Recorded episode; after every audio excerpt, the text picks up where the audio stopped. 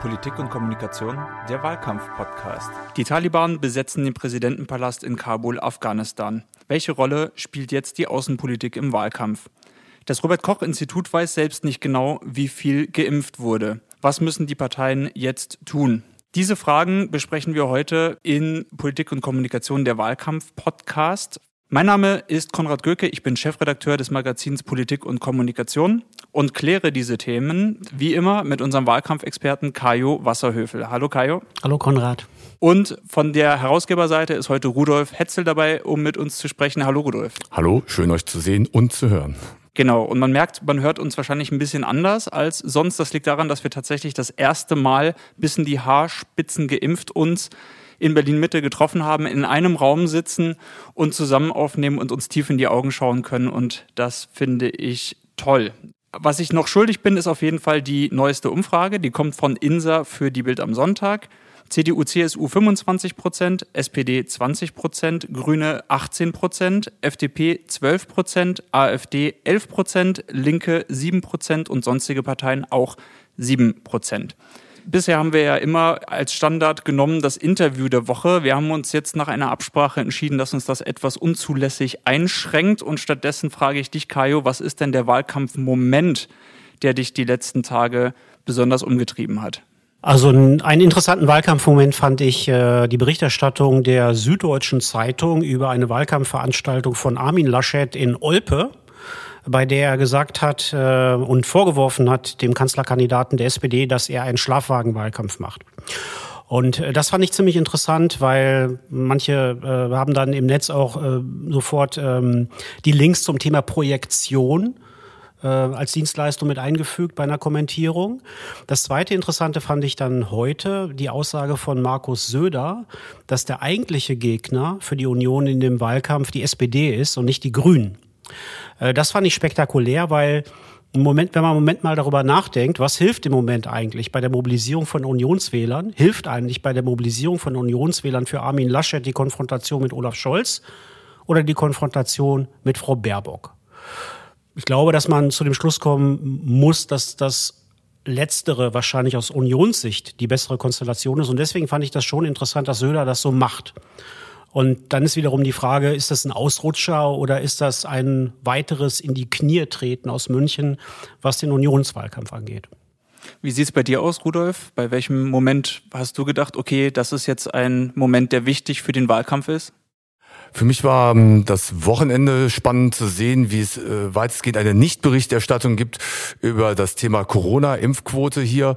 Ähm, wenn hier 15 bis 20 Prozent äh, falsche Zahlen vorliegen, wirklich, äh, wo Leute, wir davon ausgegangen sind, dass sie nicht geimpft sind, die jetzt geimpft worden sind und wir das nicht auch medial dort öffentlich ähm, ja, argumentieren, dann glaube ich, wird das äh, zur Folge haben, dass wir hier die FDP und äh, die AfD ähm, Futter geben. Und, ähm, und insgesamt frage ich mich einfach, äh, was los ist, auf welcher Zahlenbasis wir hier Politik machen und warum es so schwer ist, dieses Thema ähm, ja etwas faktenbasierter heranzugehen. Genau, um in diese Falle nicht zu tappen, werden wir uns ausgiebig diesem Thema heute widmen. Wir sprechen da auf jeden Fall nachher noch drüber. Ich würde gerne die Runde vervollständigen mit einem Moment, den ich interessant fand. Und zwar war das, als Armin Laschet zusammen mit Elon Musk, den Tesla-Chef, über den Antrieb der Zukunft sprach und man gesehen hat, wie unterschiedliche Ausschnitte oder wie wenig aussagekräftig Ausschnitte sind, wenn sie unterschiedlich kontextualisiert werden. Man konnte einerseits sagen oder sehen, wie er gesagt hat, was ist der, Zuk der Antrieb der Zukunft? Ist es Hydrogen or Electric? Und Elon Musk muss dann, muss dann lachen. Und die einen sagen dann, das ist ein sehr peinlicher Moment für Armin Laschet, weil er sich vor dem Tesla-Chef blamiert hat. Die anderen sagen, er hätte eigentlich über LKWs sprechen wollen. Das kommt nämlich dann danach an der Stelle. Und dann wieder andere sagen, okay, selbst wenn er das, wenn er das gewollt hat, ist es trotzdem merkwürdig, dass er dann Cars sagt und nicht Trucks zum Beispiel. Dafür müsste das Englisch eines Bundeskanzlers dann doch ausreichen. Und äh, was ich daran interessant fand, war tatsächlich weniger, ob sich Armin Laschet jetzt mit dem Antrieb der Zukunft auskennt oder nicht, sondern wie ein Clip der eigentlich für sich selber steht und jeder wird, sollte ja aus solchen Sachen schlau werden. Das ist ja der Sinn, warum man so etwas rumschickt. Am Ende dann eigentlich doch wieder in unterschiedlichen Kontexten ganz anders aussieht und man in so eine Wahrnehmungsfalle reintappt. Wenn etwas fotografiert oder gefilmt ist, dann ist es immer genauso oder genauso hat es sich zugetragen. Und das fand ich ganz interessant, dass es gerade über Social Media exemplarisch an diesem Fall äh, ganz gut gezeigt wurde. Ich fand da, wenn ich da ganz kurz äh, zu was sagen kann, interessant, wie lange die Union gebraucht hat, eine Gegenargumentation ähm, in den Umlauf zu bringen. Also die, die ersten Clips, die liefen ja mittags schon, da wurde das sozusagen aufgespießt, dann gab es einige, die da einstiegen und dann hat das nach meinem Gefühl ungefähr drei bis vier Stunden gedauert, bis dann äh, über die Intervention von anderen Heilmann und anderen eine andere Argumentation aufgemacht worden ist. Und das hat natürlich das Bild nochmal verlängert oder verstärkt, dass fast nach jedem, also gefühlt nach fast jedem Auftritt von Herrn Laschet, hinterher kommunikativ aufgeräumt werden muss. Ja, so. Und ähm, das nach den ganzen Vorläufen, die es schon gegeben hat, äh, bis hin ja dann auch zu solchen Situationen, dass dann Journalisten, denen man nicht unterstellen kann, dass die, ich sag mal, äh, durch eine Hypernähe zum Willy Brandt-Haus äh, ausgezeichnet sind. Da gab es einen, also aus ein, von Müncher, von einem Münchner Medium, der dann da reinging und sagte, nee, nee, das stimmt nicht, ich war dabei, das war genau so. Ja, also das fand ich schon äh, das Interessante, wie lange die gebraucht haben, damit umzugehen und das zum wiederholten Male.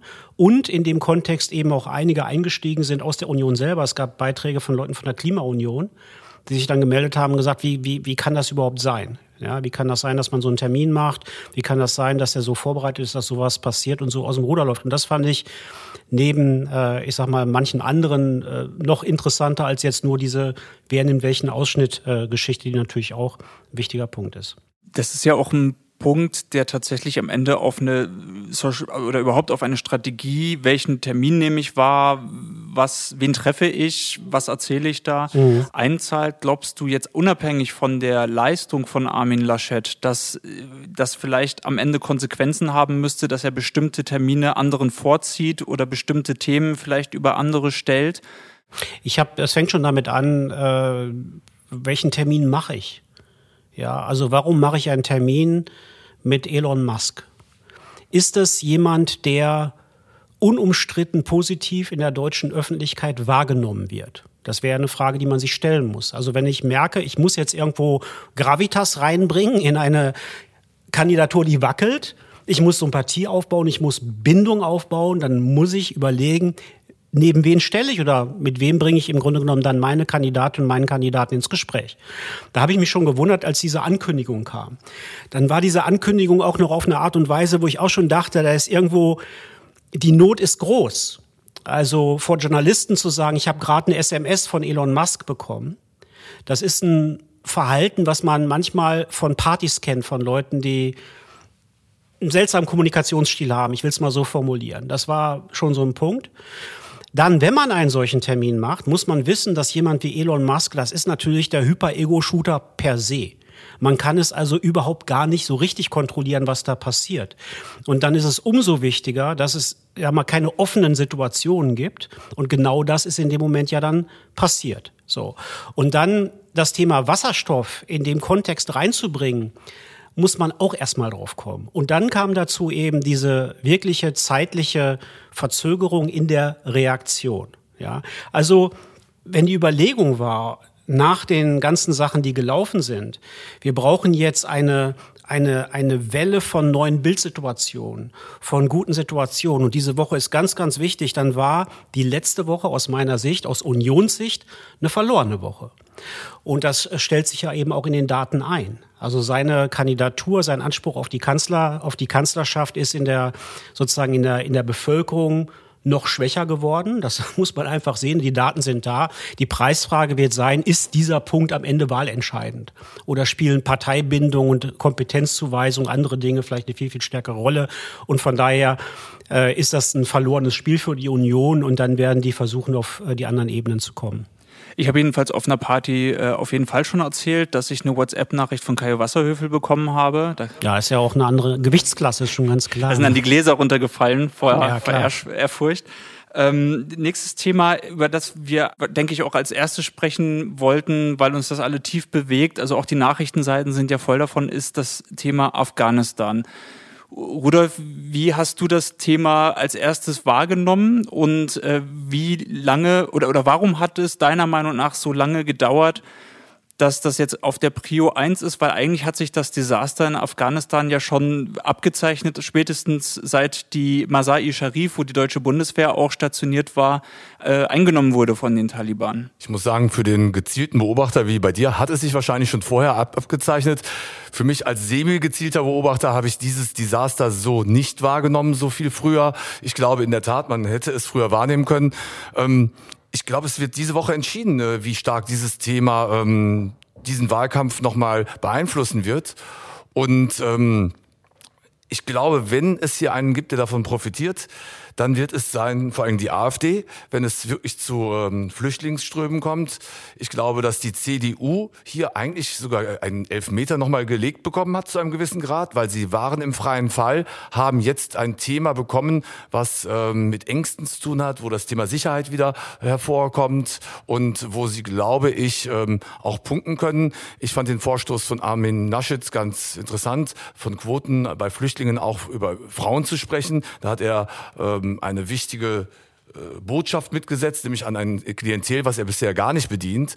Ähm, summa summarum ist es ein großes Desaster, was wir hier sehen. Äh, ich glaube, es wird äh, den Wahlkampf ja, stark beeinflussen ähm, und, ähm, und zwar zugunsten der kleineren Parteien. Man muss ja dazu sagen, äh, ob jetzt Voll- oder Semi-Beobachter spielt in dem Zusammenhang keine große Rolle, weil ja offensichtlich die Bundesregierung auch überrascht davon ist mit der Vehemenz, wie jetzt mit dem Fall von Kabul, die dieses Thema auf die Tagesordnung drängt. Kajo, wäre das nicht absehbar gewesen, dass es so weit kommt? Oder warum haben wir informationstechnisch da so im Dunkeln getappt bis hoch in die Bundesregierung? Ich kann mich an keinen Tag erinnern, in dem der Begriff Monday Morning Coaching so ein, so eine bittere Bedeutung hat. Und ähm, das vorausgeschickt, der, der, der Krieg in Afghanistan hat eine extrem lange Geschichte. Zehn Jahre, 79 bis 89 die Sowjets, danach der afghanische Bürgerkrieg, der innerafghanische Bürgerkrieg bis 2001, dann 20 Jahre jetzt unter amerikanischer Führung sozusagen die Intervention 40 Jahre Krieg. Und jetzt bricht das da in einer Geschwindigkeit zusammen, von der ganz offenkundig die ganze Bundesregierung überrascht ist, die NATO, die Vereinigten Staaten, die Briten alle. So. Normalerweise ist es ja so, dass eine Lagebeurteilung in einem in der Bundesregierung jetzt vom Auswärtigen Amt nicht von irgendjemand alleine geschrieben wird, sondern in die fließen viele Sachen ein. Die Berichte der Nachrichtendienste, BND und MAD, wo die Zuständigkeiten eben auch nicht nur im Auswärtigen Amt liegen, sondern auch an anderen Stellen. Die Einschätzung, die das Verteidigungsministerium hat, die Einschätzung, die das BMI hat, das, was die Botschaften sagen, nicht nur in Kabul an anderen Stellen und natürlich das, was die Partner auch erzählen.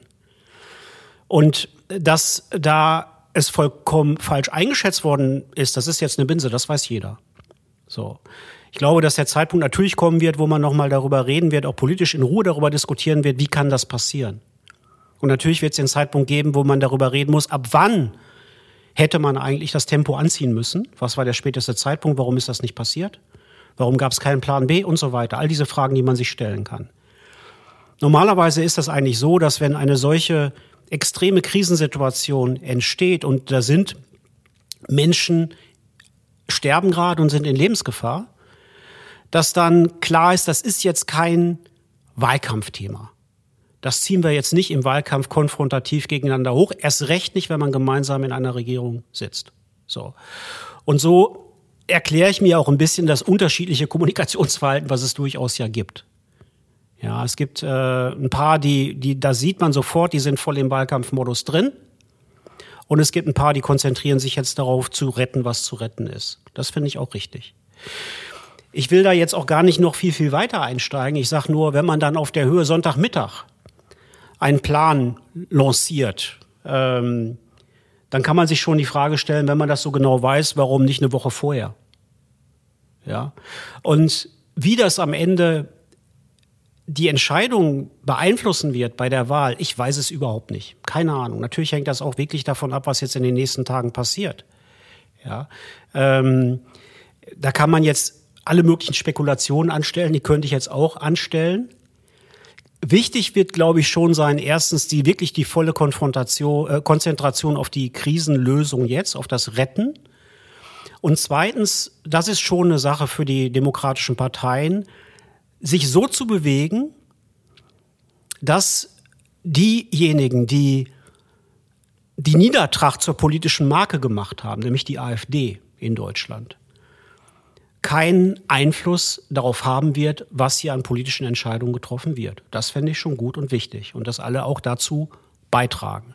Ob das so kommen wird, da bin ich mir heute nicht sicherer geworden. Ich will es mal so sagen, wenn ich mir das so alles so angucke, was da so läuft, auch an, an Aussagen läuft. Aber ich habe noch die Hoffnung, dass vielleicht mit ein oder zwei Nächten mal drüber schlafen, ein paar sagen, okay, das ist vielleicht jetzt nicht der Punkt, an dem wir meinen, äh, äh, Rückenwind für eine Kampagne zu bekommen, die, äh, die, die ihre Startschwierigkeiten hat. Jetzt ist da ja ein Zwiespalt da, beziehungsweise ein Widerspruch, weil einerseits man ja sagt, Außenpolitik ist im Wahlkampf eigentlich kein Gewinnerthema. Das ist also wir haben ja versucht über einige Sachen zu sprechen über Russland und über China und äh, verschiedenes auch wirtschaftspolitisch über verschiedene außenpolitische Themen, die haben alle nicht gezündet. Das heißt, eigentlich ist Außenpolitik als Thema, das die Leute bewegt, ja, wenn es wirklich um die Wurst geht. Das ist einerseits jetzt in Afghanistan, äh, wo man eben einfach auch noch ein bisschen diese Bilder der Botschaft, der amerikanischen Botschaft in Teheran vor Augen hat äh, nach der islamischen Revolution. Da geht es jetzt um Stunden, um Leute da lebend rauszuholen. Und auf der anderen Seite vielleicht ein Beispiel, das ein paar Monate zurückliegt, eben die Freiheitsbewegung in Hongkong, die von China unterdrückt wurde. Das war ja für Leute ein viel größeres Problem als jetzt äh, andere Aggressionen chinesischer Art, die geopolitisch ausgespielt werden. Ist, kann man dann wirklich Außenpolitik aus so einem Wahlkampf raushalten, wenn das eigentlich genau die Situation ist, die die Leute wirklich interessiert? Und kann man daran nicht eigentlich seine parteipolitische Überzeugung, gerade im Außenpolitischen, besonders anschaulich machen, Rudolf? Oder glaubst du, es wäre wirklich besser, das jetzt in dieser akuten Situation aus, auszusparen und äh, vielleicht dann doch wieder eher prinzipiell über Außenpolitik zu reden, auch auf die Gefahr hin, dass dann vielleicht weniger Leute zuhören? Ich sehe den letzteren Punkt ähnlich wie du und etwas anders als Kajo. Ich glaube, es ist ein Wahlkampfthema, es gehört hier auch rein. Ähm, es ist hier ganz klar eine politische Lösung, die gesucht werden muss. Und äh, die Parteien haben, glaube ich, hier ein Unterscheidungslevel äh, auch und den sollten sie sichtbar machen. Und äh, ich finde, dass das sehr wohl in eine Diskussion gehört, zu wissen, wie werden wir in Zukunft uns als Deutschland aufstellen, als Bündnispartner in der NATO. Ähm, für mich ist vor allem eins klar geworden, dass mal wieder die USA sich nicht als unser Partner dargestellt haben und die ganze Art und Weise, wie wir hier ähm, praktisch nicht informiert worden sind, ähm, zeigt ja vor allen Dingen, ähm, dass diese Partnerschaft, so wie wir sie dort eingegangen sind, keine Partnerschaft ist, die ähm, sehr stabil gewesen ist. Und ich finde schon, dass man auch das mal diskutieren muss, was äh, da die Antwort drauf ist. Da, also ich glaube, dass wir über zwei verschiedene Sachen jetzt gerade gleichzeitig sprechen. Äh, natürlich muss über Außenpolitik in dem Wahlkampf diskutiert werden. Äh, absolut, das ist überhaupt gar keine Frage. Und die Frage, wie man wie der Kurs des Landes ist. Merkel hat vor ein paar Jahren mal gesagt, wir müssen mehr Verantwortung für uns selber übernehmen. Das war in der Trump-Zeit. Das ist sicherlich jetzt unter beiden noch ein bisschen anders, aber grundsätzlich nicht. Ich glaube schon, dass es eine Aufgabe gibt, darüber zu sprechen und eine Notwendigkeit gibt, darüber zu sprechen, für Deutschland, auch für die Europäer. Das ist dringend, äh, dass man das Verhältnis auch klären muss. Was heißt denn das? Was kann Europa selber leisten? Wie ist das Verhältnis zu Russland? Wie ist das Verhältnis zu China? Was ist mit den Verteidigungsleistungen und so weiter? Die ganzen Sachen müssen diskutiert werden. Überhaupt gar keine Frage. Mir geht es nur um den Punkt, dass man, bisher war es jedenfalls eine Regel, wenn eine solche akute Krise ist, wo es darum geht, ich sag mal, die Rettungsaktion zu organisieren, nicht ein Wahlkampfstreit vom Zaun bricht, wer es denn jetzt sozusagen an die Wand geklatscht hat. Wo jeder, der darüber nachdenkt, sieht, irgendwo waren alle mit im Raum. So, das ist, das ist der Punkt, um den es mir an der Stelle äh, geht. Und das ist etwas, was ich, wovon ich hoffe, dass sich das noch ein bisschen verändern wird. Natürlich wird das in den Wahlkampf jetzt eine Rolle spielen. Ich bin da auch nicht äh, sozusagen, ähm, ja, ich habe da keine falschen Vorstellungen. Natürlich wird es eine Rolle spielen. Ich will nur sagen, welche traue ich mir heute nicht wirklich zu, zu beurteilen. Ja, weil ähm, das kann ganz unterschiedlich äh, sein. Es kann sein, dass die Befürchtungen äh, wahr werden, die du eben hattest, also wer davon profitieren kann. Es kann sein, dass die Frage, wer ist eigentlich in diesen Zeiten in der Lage, das Schiff zu steuern, noch dringlicher wird. Ja, wem traut man zu, auf der internationalen Bühne die Interessen richtig zu vertreten? Noch wichtiger wird. Und das sind alles Dinge, die man heute Abend jedenfalls, glaube ich, nicht mal eben so schnell äh, beantworten kann, sondern einfach mal eine Woche, zwei Wochen abwarten muss und dann kann man das, glaube ich, ein bisschen besser einschätzen. Genau, wir haben ja auch äh, eine Woche Zeit bis zum nächsten Podcast. Wir haben ja gemeinsam entschieden, wir wollen jetzt, wo es näher zur Bundestagswahl geht, tatsächlich auch die Frequenz ein bisschen hochfahren. Ein Thema, das du, Rudolf, äh, zum Anfang der Sendung eingeschmissen hast, was dich sehr bewegt hat, ist tatsächlich, dass das Robert Koch Institut offensichtlich zu niedrig gemessene Zahlen von Geimpften hat. Wann ist die Corona-Krise eigentlich vorbei? Ja, was dahinter steckt, ist für mich äh, eine Glaubwürdigkeitsdebatte. Ähm, ich glaube, dass wir es bisher auch medial sehr gut rüberbekommen haben, ähm, die Notwendigkeit äh, herzustellen, auch in der Bevölkerung, die hinter weitestgehend diesen Corona-Maßnahmen gesteckt haben, was ich auch sehr glaube, uns dazu geholfen hat, relativ glimpflich durch diese Krise zu kommen.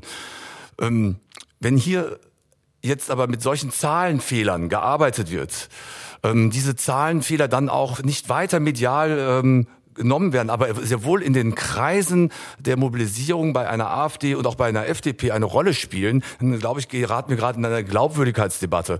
Also dass wir hier in Deutschland es nicht schaffen, teilweise 15 Prozent mehr oder weniger Impfquote ähm, wissend herzustellen, ist schon ähm, eine schwierige äh, Datenlage für mich. Vor allem, wenn man die ganze Zeit die Argumentation betreibt, dass man aufgrund von Daten und von realen Zahlen ähm, die Politik entscheidet. Und ich glaube, dass wir hier das Thema Corona Corona äh, mit einer großen Glaubwürdigkeitskrise jetzt äh, in den nächsten Wochen versehen werden haben. Und das wird vor allen Dingen zu Ungunsten der beiden großen Parteien äh, meiner Meinung nach ausgehen, weil die weitestgehend mit dieser ähm, mit diesen Maßnahmen in Verbindung gebracht werden. Das heißt, ich sehe hier eindeutig wirklich die FDP äh, auf die 15 stramm zumarschieren und ich glaube auch die AfD wird hiervon profitieren. Ähm, das sind die zwei Parteien, die äh, sich dort eben dann äh, von einer Glaubwürdigkeitskrise innerhalb der Corona-Politik am meisten ja, profitieren können. Ich würde jetzt noch vielleicht hinzufügen, dass natürlich die Voraussetzungen ein bisschen unterschiedlich sind, weil natürlich die AfD von Anfang an mit einem Grund Zweifel immer, einen Grundzweifel gesät hat, während die FDP einfach gesagt hat, mit einer fortschreitenden Impfkampagne muss es dann eben auch Konsequenzen geben, die auf diesen Daten dann auch fußen. Also das würde ich dann äh, als Unterschied schon noch zwischen den beiden Parteien herausstellen. Aber Kajo hat Rudolf recht damit, dass das jetzt gleichermaßen ein Problem für die beiden Regierungsparteien ist? Oder ist es vielleicht für die eine, die das Gesundheitsministerium hat, nicht noch ein bisschen größer? Ich schätze das nicht so ein, generell nicht so ein. Also die Frage, die man sich ja stellen muss, es ist ja veröffentlicht worden, es gab ein bisschen Berichterstattung dazu, aber es ist nicht breit aufgegriffen worden, weil ich nicht glaube, dass das jetzt so dieser Knaller ist, äh, der die Leute großartig umtreibt. Ja, also ob der, der Datensatz, den das RKI verwendet hat, äh, jetzt hundertprozentig stimmig ist und ob es nur 59 sind oder 75, das glaube ich nicht. Das ist nicht mein Eindruck. Ich glaube, dass erstmal bei den meisten die Frage ist, sind wir jetzt selber sozusagen geimpft? Ist meine Familie geimpft? Wie ist das mit meinen Kindern, wenn die jetzt das Alter auch haben, wo die STIKO mittlerweile auch mal die Empfehlung gibt? Wie sieht das mit den kleinen Kindern aus? Wie entwickelt sich das jetzt insgesamt das Infektionsgeschehen weiter? Stimmt das, dass wir unter Umständen zwar mehr Leute haben, die infiziert sind, aber die Hospitalisierung nicht hochgeht oder kriegen wir da ein Problem? Ich glaube, das sind die Fragen, die da eine große Rolle spielen. Generell ist das so, dass wir ja während der ganzen Pandemie bisher gemerkt haben, dass wir in Deutschland ein Riesenproblem haben mit der Aktualität, mit der Beschaffung von Daten.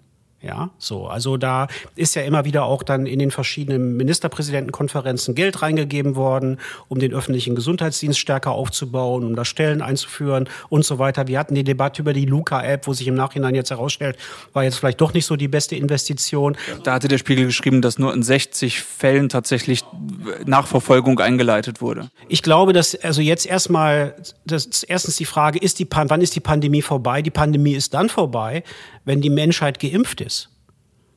Wir haben, ich weiß nicht, 16, 17, 18 Prozent voll geimpft der Menschheit, der Bevölkerung. Solange sie nicht voll, wir, solange wir das nicht erreicht haben, haben wir immer wieder das Problem mit Mutationen.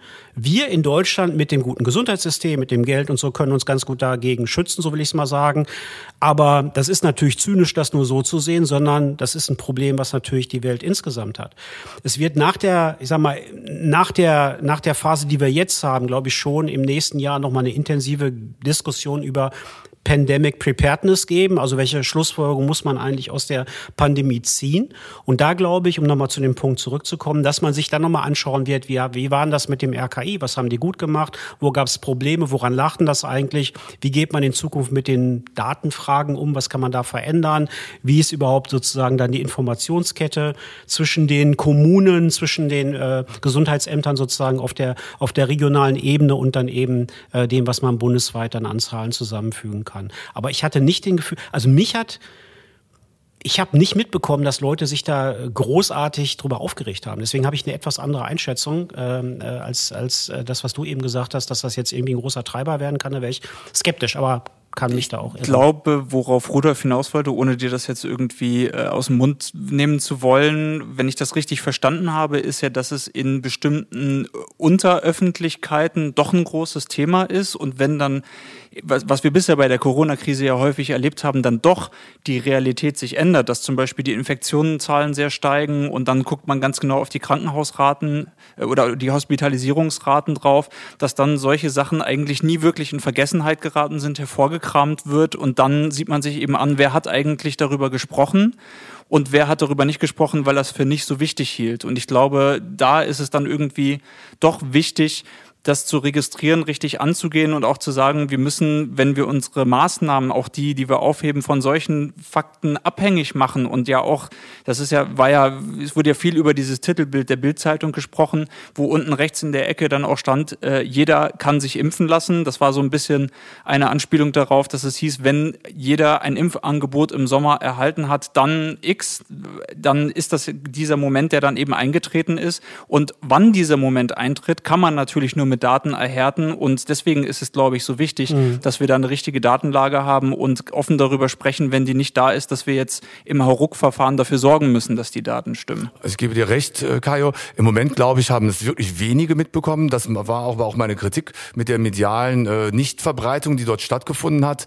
Ähm, was ich sehr wohl wahrnehme, ist in den Kreisen, in den Untergruppen, das ist dann für mich die FDP, das ist auch eine AfD und die haben jetzt Futter bekommen. Das heißt, wenn wir vor einer Woche noch begründen, die weiteren Maßnahmen mit äh, Corona, wie wir an die Nicht-Geimpften rangehen wollen, die wir als großes Problem identifiziert haben, dass wir uns um 20, fast 20 Prozent vertun. Also das ist jetzt ja für mich, also wir gucken uns hier alle 31,3, 32 und sonstige Inzidenzen an, haben bei Inzidenzen einen ganz harten Faktor eingesetzt, wann welche neuen Regeln dann stattfinden und sind nicht in der Lage, die gesamte Argumentationskette aufrechtzuerhalten, in dem Moment, wo wir äh, so mit äh, bestimmten Zahlen nicht äh, selber hantieren und es auch nicht zum Thema machen. Das heißt, ich gebe dir recht, im Moment äh, würde ich sagen, ist Stand heute, hat es 80 Prozent der Bevölkerung nicht mitbekommen, dass es diese äh, unterschiedlichen Zahlen geben. Ich glaube, das wird sich in den nächsten zwei Wochen verändern, dass das äh, sehr wohl ein Thema sein wird wir bleiben da auf jeden Fall dran. Wir, dadurch, dass wir jetzt in einer häufigeren Frequenz aufs Geschehen gucken, können wir dann, denke ich, auch, wie wir das in bisherigen Sendungen gemacht haben, immer ja auch wieder Rückgriffe vornehmen auf Sachen, die wir hier besprochen haben. Wir sehen auf jeden Fall. Das ist ein großes Risiko. Was meinst du? Weil wir dann äh, immer überprüfen, ob wir sozusagen richtig eingeschätzt haben, aber das ist doch der Spaß an der Sache, ja, schon klar. Dann schalten wir lieber in den drei Wochen Modus zurück, dann haben die Leute unser Geschwätz von gestern vergessen. Ähm, und rückblickend nochmal auf Afghanistan vielleicht ein zusammenfassender Satz, dass, es, dass wir vielleicht doch als Learning mitnehmen können. Es gibt eben diese Situationen, wo sich die Politik einig sein muss, um einfach schnell und unkompliziert zu helfen.